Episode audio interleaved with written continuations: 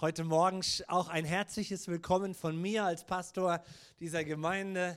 Wir haben viel Platz heute noch. Wir sehen, es ist Ferienzeit. Viele Familien sind unterwegs und äh, es ist umso mehr schön, dass du da bist, vielleicht auch als Gast heute Morgen.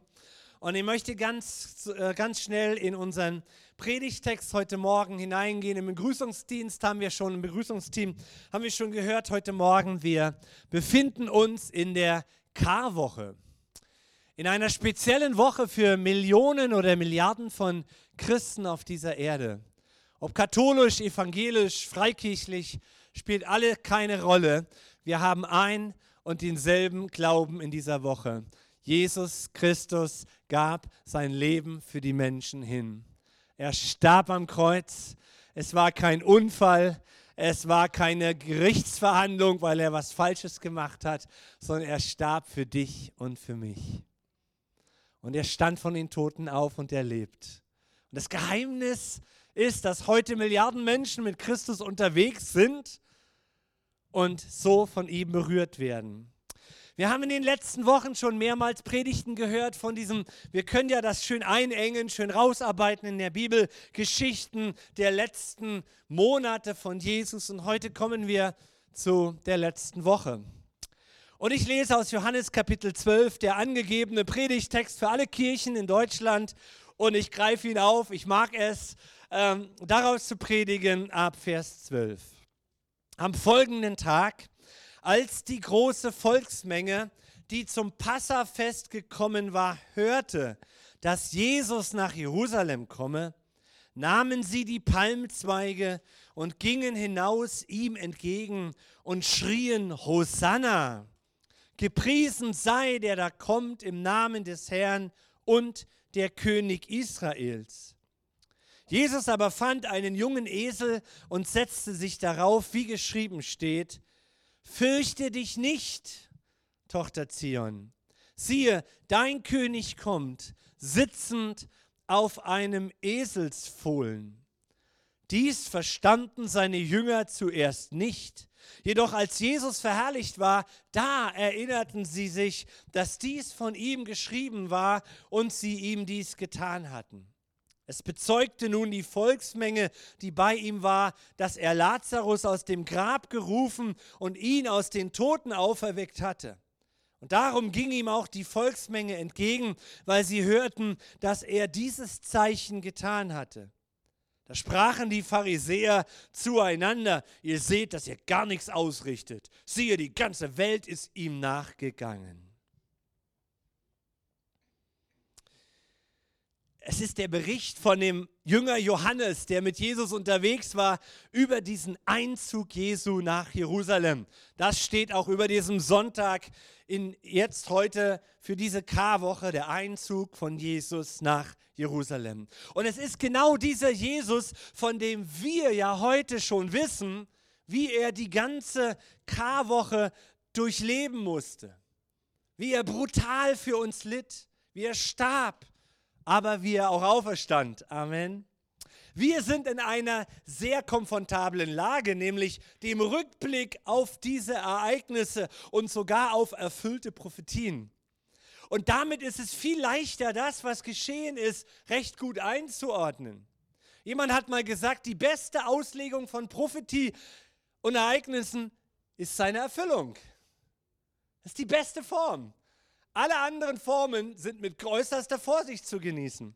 Und Johannes konnte das dann auch zusammenbringen, als er 20 Jahre später diesen Brief schrieb, lange nachdem alles geschehen war. Dieses Evangelium schrieb. Die Leute in dieser Erzählung aber konnten es nicht einordnen. Sie lebten in ihrem Jetzt, wie wir in unserem Jetzt leben, und sie waren mittendrin in Ereignissen, die über sie hereinbrachen und schwammen quasi mit den Geschehnissen einfach mit. Und ich möchte dich und uns ermutigen im Blick auf diese kommende Woche, nimm dir doch so viel wie möglich Zeit für das Lesen der Bibel, der Evangelien, dieser vielen Stationen von Jesus, die in den vier Evangelien beschrieben werden. Diese Woche geht so schnell vorbei. Und es ist so unglaublich ermutigend, wenn wir uns die Ereignisse von Jesus wieder vor Augen malen. Bau dir in dieser Woche doch Zeiten der Stille mit Jesus ein, wo immer es möglich ist. Hier ist die letzte Kalenderwoche deines Jesus angebrochen vor seinem Tod. Für mich war das in der Vorbereitung einfach bemerkenswert. Was ist das für ein Start in seine letzte irdische Woche seines Lebens auf dieser Erde? Ich habe euch eine Folie mitgebracht. Er ist auf dem Weg von Jericho nach Jerusalem. Und so circa 2,5 Kilometer kreuzten sich die Wege einmal in den Süden runter nach Bethanien, kurz vor Jerusalem. Und dort weckt er in den letzten Tagen seines Lebens seinen besten Freund Lazarus von den Toten auf. Und damit zog er die gesamte Aufmerksamkeit in wenigen Tagen derart konzentriert noch einmal auf sich. Er hatte am See Genezareth immer wieder Aufmerksamkeit. Er war ja eigentlich nur zweimal in Jerusalem und jetzt beim zweiten Mal kurz vor seinem Sterben mit dieser Auferstehung seines Freundes Lazarus. Und viele waren dabei und viele waren in Jerusalem. Deswegen zieht er die Aufmerksamkeit auf sich und das macht Jesus ganz bewusst. Das macht er ganz bewusst.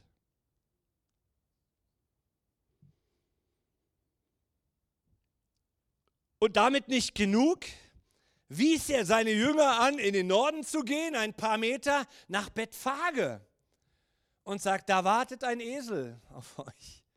Den holt ihr, ich brauche ihn. Und er lässt diesen Esel holen, beschrieben im Markus-Evangelium. Und jetzt kommt Jesus auf einem Eselsfohlen in die Stadt geritten und Menschen holen spontan Palmenzweige von den Bäumen. Es ist Frühling und sie legen sie auf die Straße, damit Jesus darüber reiten kann. Und zudem schreien sie Hosanna. Mehr Aufmerksamkeit ist kaum zu bekommen in diesem Moment. Fragen wir uns kurz, wo kommen die Menschen plötzlich her? Ja, zum einen haben wir schon gesagt, weil Jesus im Dorf Bet, äh, äh, Bethanien vorher Lazarus auferweckt hat, ein Zeichen tat, das keiner bisher konnte. Ein echter mausetoter Mensch wurde nach vier Tagen im Grab herausgerufen und war so lebendig wie nur irgendwelche Kirchenmäuse in dieser Zeit. Und das hat die Menschen aktuell beschäftigt, das kann man sich doch vorstellen. Und hat sie zusammengetrieben, regelrecht in Massen zusammengetrieben, weil sie hörten, Jesus kommt jetzt nach Jerusalem. Und einige glaubten deshalb ja auch, dass er der Messias sei. Und zum anderen war da das Passafest. Das stand in Israel wie jedes Jahr vor der Tür. Ein ganz, ganz hoch angesehenes Fest der Juden. Denn sie erinnern sich an ihren jüdischen Auszug aus Ägypten vor 1400 Jahren. Gott schaffte einen Weg aus der Sklaverei Ägyptens heraus, äußerlich heraus und später wurden sie auch innerlich befreit vom ägyptischen Denken, vom Sklavendenken, sodass sie ein befreites, ein souveränes, jüdisches Volk der Verheißung Gottes werden konnten. In dieser Woche feierte ganz Israel dieses Passafest. Sie erinnerten sich an ihre von Gott geplante und vorbereitete Befreiung als Sklaven aus Ägypten. Nicht ein paar Einzelne wurden befreit. Nein, das gesamte Volk Männer, Frauen, Kinder, Gläubige, Skeptische, alle jüdischen Menschen waren eingeschlossen in den Heilsplan Gottes. Gott beschloss, jetzt ist Schluss mit deiner Sklaverei. Jetzt wird ein Punkt gesetzt. Nichts auf dieser Welt in deinem Leben ist endlos. Jetzt bricht ein neuer Tag in deiner Geschichte Israels an. Mein Volk bekommt ein neues Zuhause. Und nach den fürchterlichen Plagen kam dieser letzte Tag, an dem ein Lamm geopfert wurde in jedem Haus und dessen Blut an den Haustürrahmen gestrichen wurde und so der Todesengel in dieser brutalen Nacht des Gerichtes am Volk Israel der Hebräer vorbeiging und es zusammen mit dem Durchzug durch, dem, durch das Schilfsmeer in die Freiheit hineingesendet wurde. Das Opfer bedeckte Israels Schuld und Sünde und der Durchzug durchs Meer war ihr Glaubensschritt in eine von Gott geöffnete Tür, um abgeschnitten zu werden von dem Alten. Und deswegen waren unzählige Menschen in dieser Stadt. Und Jesus kommt jetzt durchs Tor. Und aus beiden Menschengruppen laufen sie ihm scharenweise entgegen. Und die Pharisäer, das muss man sich mal vorstellen. Es ist Passa.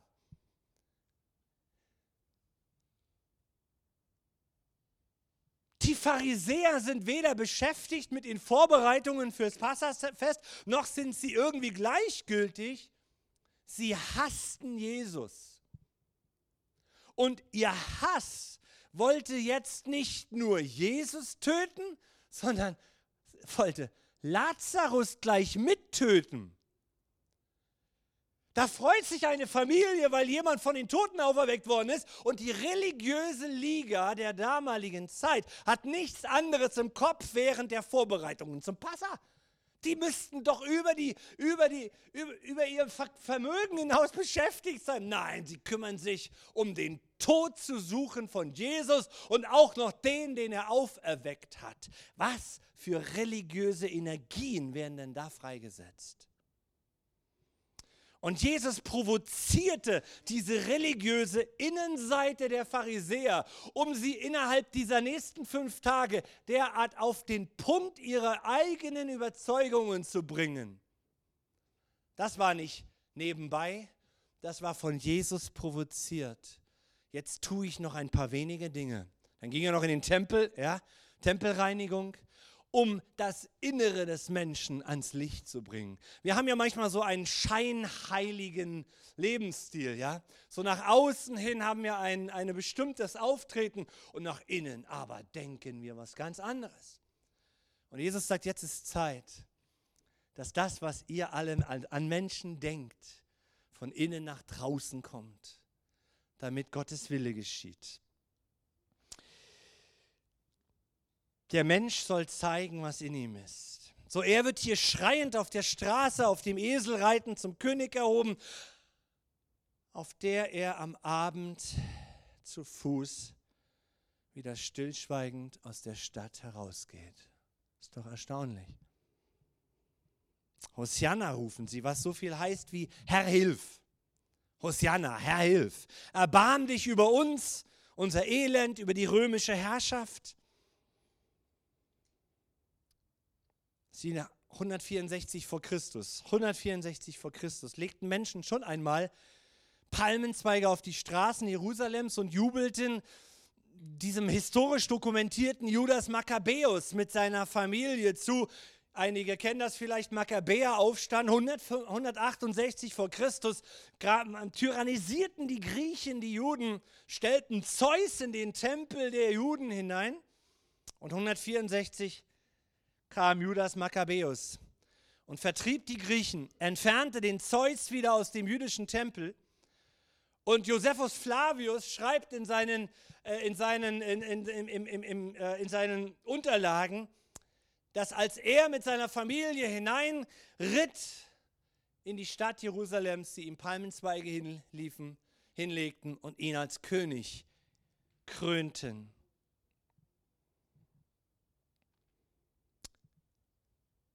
Da nahmen sie im Fest 13 Palmenzweige und gingen hinaus ihm entgegen und schrien, Hosanna, gepriesen sei der, da kommt im Namen des Herrn und der König Israels. Diese Wiederholung der Palmenzweige und dieses Herr hilf legt nahe, dass viele in ihm diesen neuen irdischen israelitischen König Israels sahen, der jetzt Israel von der römischen Herrschaft nun endlich befreien könnte. Lazarus hin, Lazarus her, alles schön und gut, aber wir brauchen einen, der durchsetzungsfähig ist, der uns befreit. Und so feierten die einen Jesus, weil er einen Toten auferweckt hat, das man nur im Namen des Herrn tun kann. Und andere feierten ihn, vielleicht ist er jetzt doch, wie Makkabäer, Makkabäus damals, heute der neue König. Aber Jesus hatte inmitten der weltlichen Geschehnisse ein anderes Ziel. Und das begriffen die Jünger erst im Nachhinein. Und so erwähnt Johannes es hier, wir haben es gelesen, wie ein Kommentar. Vers 14 noch einmal, Jesus aber fand einen jungen Esel und setzte sich darauf, wie geschrieben steht, fürchte dich nicht, Tochter Zion, siehe, dein König kommt, sitzend auf einem Eselsfüllen.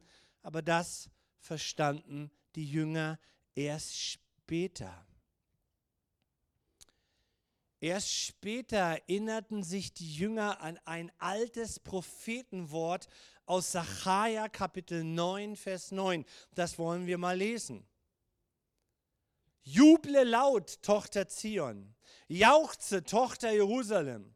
Siehe, dein König kommt zu dir, gerecht und siegreich ist er. Gerecht und siegreich ist er, demütig und auf einem Esel reitend.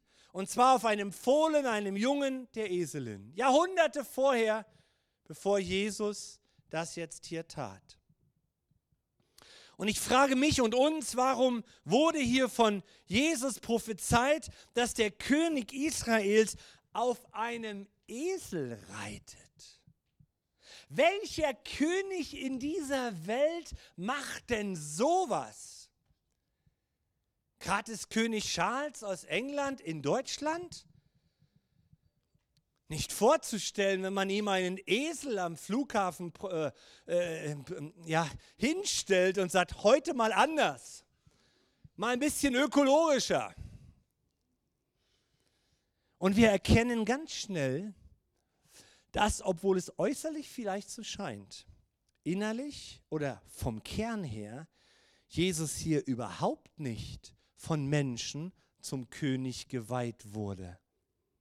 Jesus dokumentiert hier schlicht seine Demut, weil seine Krönung nicht von Menschen vollzogen werden, sondern nur von Gott selbst. Kein Mensch konnte über den Messias bestimmen, wann er geboren wurde, wann er gesalbt wurde zum Dienst, wann er in seiner Zeit zum Kreuz ging und so völlig hineingegeben in den Willen Gottes, so völlig bereit, sich in Gottes Willen zu fügen, nimmt er es an und reitet hier in Demut auf einem Esel in die Stadt hinein. Nein, nicht Menschen krönen Jesus, Gott krönt Jesus. Der Apostel Paulus beschreibt im Philippa Kapitel 2 eine ganz andere Art von Königsweihe ab Vers 6. Jesus er in Gestalt Gottes war und es nicht für einen Raub hielt, Gott gleich zu sein, aber er entäußerte sich und er nahm Knechtsgestalt an, indem er den Menschen gleich geworden ist und der Gestalt nach wie ein Mensch befunden. Erniedrigte er sich selbst und wurde gehorsam bis zum Tod, ja bis zum Tod am Kreuz. Darum Jetzt kommt die Krönung.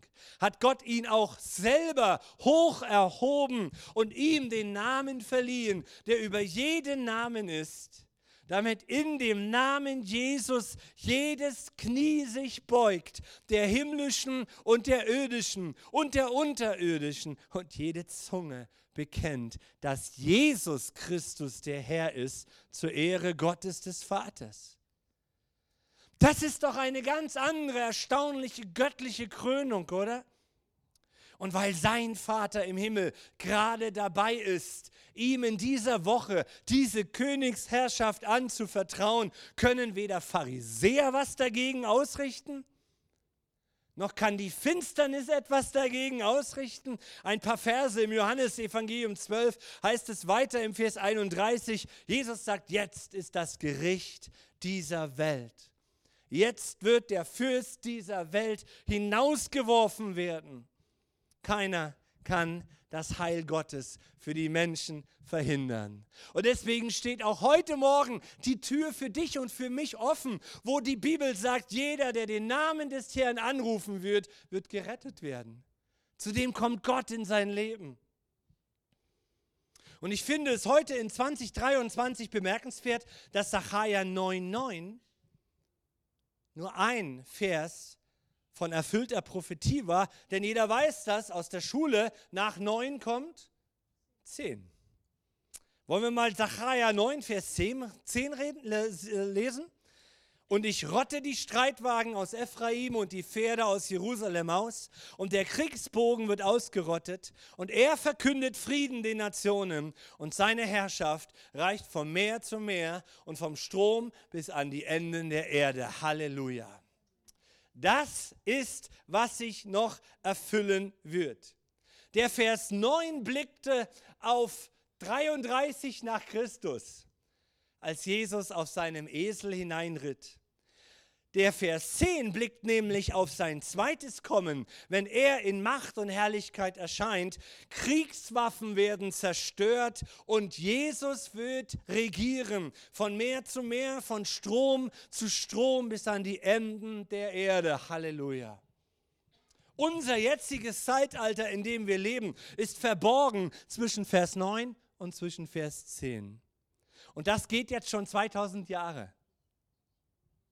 Und da lesen wir in Offenbarung 19 ab Vers 11 noch eine Krönungstext, noch eine Krönung von Jesus. Da heißt es, und ich sah den Himmel geöffnet und siehe, ein weißer Esel. Ups.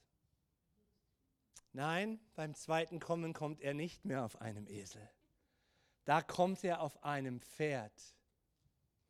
Und der, der darauf saß, heißt treu und wahrhaftig. Und er richtet und er führt Krieg in Gerechtigkeit. Das ist kein Krieg der Unterdrückung, sondern das ist eine Konfrontation all des Bösen, was verunstaltet hat, was diese Welt und die Menschen kaputt gemacht hat. Christus wird kommen. Seine Augen sind Feuerflammen. Auf seinem Haupt sind viele Diademe und er trägt einen Namen geschrieben, den niemals kennt, niemand kennt als nur er allein. Und er ist bekleidet mit einem in Blut getauchten Gewand. Das tat er am Kreuz auf Golgatha für uns. Und das bleibt. Er hat die Erlösung für uns erkauft. Und sein Name heißt das Wort Gottes. Und aus seinem Mund geht ein scharfes, zweischneidiges Schwert, damit er mit ihm die Nationen schlägt. Und er trägt, Vers 16, auf seinem Gewand und an seiner Hüfte einen Namen geschrieben, König aller Könige und Herr aller Herren.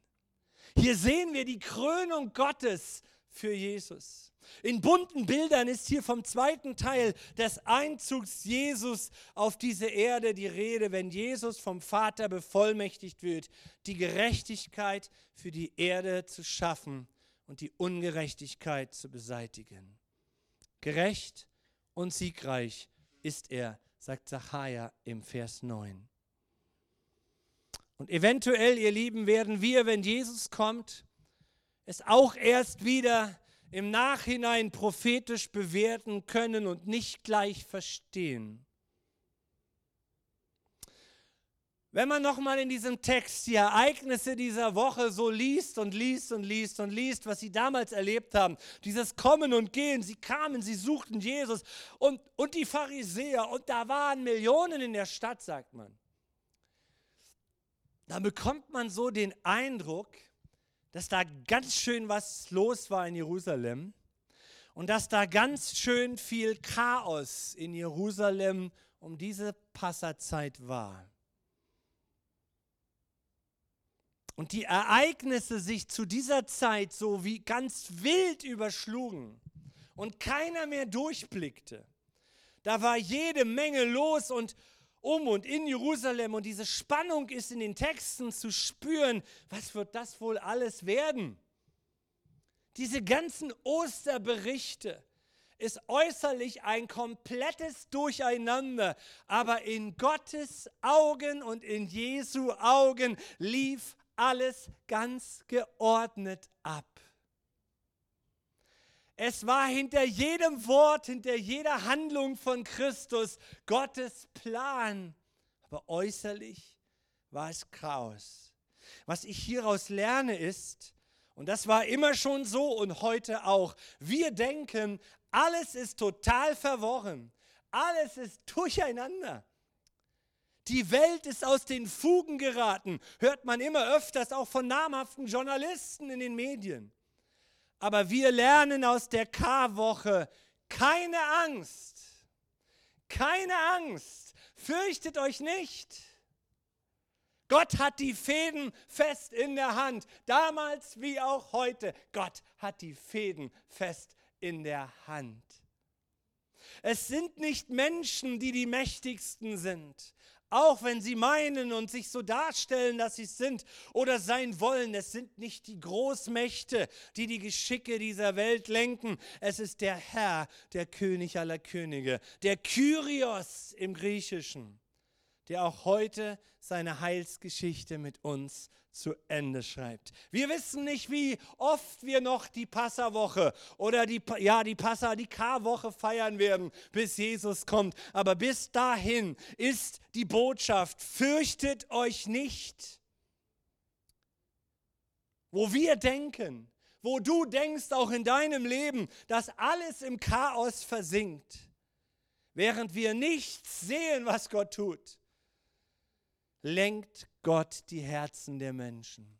Schreibt Gott seine Geschichte in deinem Leben. Am Ende haben sich hier bei Jesu Zeit Gottes Pläne und Absichten erfüllt. Alle.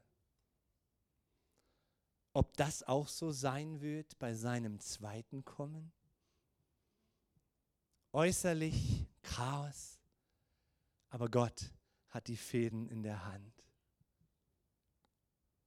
Darum fürchtet euch nicht, Kinder Gottes. Das ist die Botschaft. Er hält seine Kinder, seine Gemeinde in seiner Hand. Wir hängen irgendwo verborgen zwischen Teil 1 und Teil 2 dieses kommen. Vielleicht wird Jesus auch heute die Massen der Menschen ganz bewusst nutzen um Gehör zu bekommen. Vielleicht wiederholt sich das alles, was damals geschah, in ähnlicher Weise heute.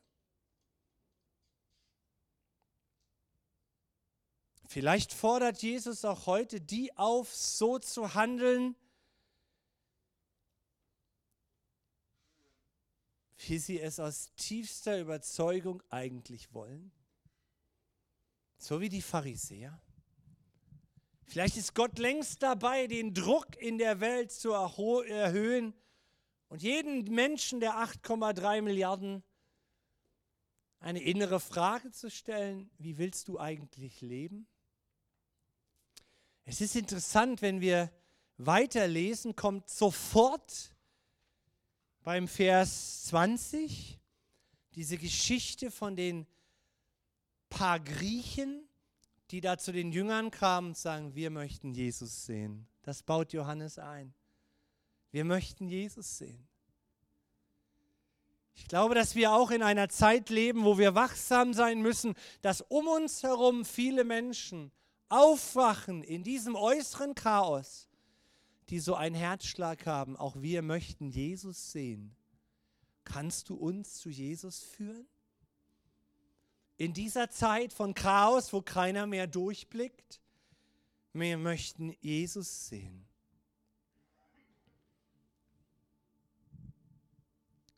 Vielleicht fordert Jesus die Menschheit auf, aus tiefster Überzeugung zu handeln und Gesetze zu machen, dass jeder, der handeln möchte, ebenso handeln kann, wie er gerne möchte. Vielleicht ist das ein positives Zeichen damit ans Licht kommt, was im Herzen ist. Ich aber, ich möchte auf der Seite derer stehen, die einen Wunsch haben in dieser chaotischen Zeit. Ich möchte mehr von Jesus sehen. Ich will mehr von ihm sehen. Vielleicht bekommen auch heute die Menschen dieser Tage ein Zeitfenster, Fenster, so zu leben, wie sie gerne möchten. Und wir sind Licht und Salz in dieser Zeit und verkündigen du, es gibt eine Hoffnung in dieser Welt. Es lohnt sich, nach Jesus zu fragen, denn Gottes Wort sagt, wer mich sucht, der wird mich finden. Am Ende werden auch wir da stehen, rückblickend und sagen, Gottes Pläne haben sich alle erfüllt. Und Gott hält die Fäden dieser Zeit in seiner Hand. Und er gibt uns nur eine Perspektive oder zwei. Das erste Gebot, liebe Gott von ganzem Herzen, mit ganzer Seele, mit all deiner Kraft, mit allem, was in mir, in dir ist. Liebe ihn. Liebe ihn heißt jeder Bereich in, in meinem Herzen, Gott, da will ich mehr Klarheit, mehr Reinheit, mehr Transparenz dir gegenüber. Was dir gefällt, soll auch mir gefallen. Gott ruft die Menschheit auf, er ruft auch sein Volk auf, ihn zu lieben von ganzem Herzen, mit ganzer Überzeugung. Früher hat jemand, ich weiß nicht, ob es Theo Lehmann war, der der DDR-Missionar in, in, in Karl-Marx-Stadt. Ein, ein halber Christ ist ein ganzer Unsinn. Ich glaube, von ihm kommt dieser Satz. Ein halber Christ ist ein ganzer Unsinn. Gott ruft uns auf, dass wir konsequent mit ganzem Herzen, mit ganzer Seele, mit allen Gefühlen, mit allem Verstand ihn lieben. Und zweitens, habe keine Angst. Fürchte dich nicht, ist das prophetische Wort für die erste Phase seines Kommens. Und ist es denn anders für die zweite Phase seines Kommens? Matthäus 24, all die Endzeittexte haben ein Thema. Fürchte dich nicht. Lass die Liebe nicht erkalten. Im Moment fühlt es sich gerade wieder an, wo viele auf der Arbeit sind, wo viele in den Schulen sind, dass die Liebe der Menschheit so erkaltet. Der Ego wird so stark. Die Aggression werden immer mehr. Aber hey, es gibt Menschen auf dieser Welt, zwei Milliarden, die haben Christus in sich. Du auch. Wir sind von einer anderen Welt.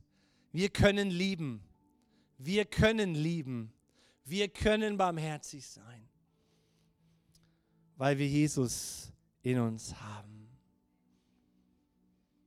Lieber Herr, wir danken dir für diesen deinen Start damals in die letzten Tage deines irdischen Lebens.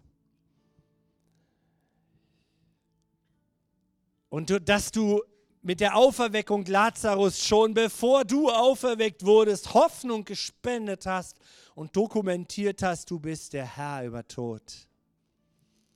Du bist der Herr des Lebens. Und dass du dich gedemütigt hast, auf einem Esel sitzend. Die Krönung von Menschen bedeutete dir nichts.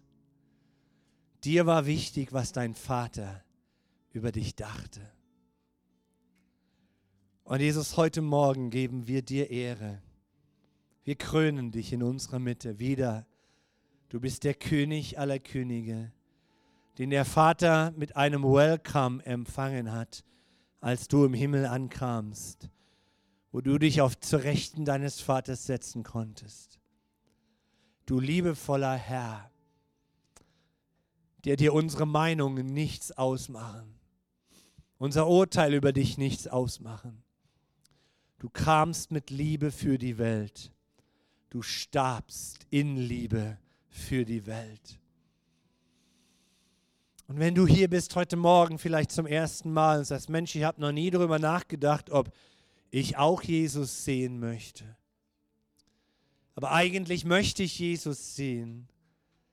Eigentlich will ich ihn in meinem Leben.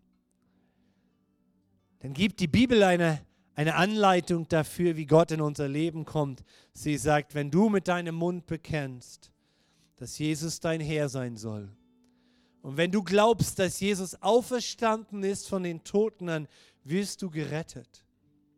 Wir sind nur ein Gebet von Gott entfernt. Und ich lade dich ein, heute Morgen hier oder am Livestream mit mir zu beten. Ganz einfach. Herr Jesus Christus, ich glaube, dass du der Sohn Gottes bist. Und dass du um meinetwillen ans Kreuz gegangen bist. Um meiner Gottlosigkeit willen und um meiner Fehler willen. Du starbst am Kreuz für mich und vergibst meine Schuld. Und ich sage dir, komm in mein Leben, Jesus. Ich bitte dich, werde Herr meines Lebens. Schenk mir dein neues Leben und die Kraft deines Heiligen Geistes. Und wenn du das ernsthaft gebetet hast, dann wirst du spüren, wie Gottes Liebe dir begegnet dann mache ich dir Mut, nach dem Gottesdienst auf deine Freunde zuzugehen, die dich hierher gebracht haben. Sagen, was habe ich da eigentlich gebetet? Was passiert jetzt mit mir? Wie geht es jetzt weiter? Deine Freunde werden es dir sagen.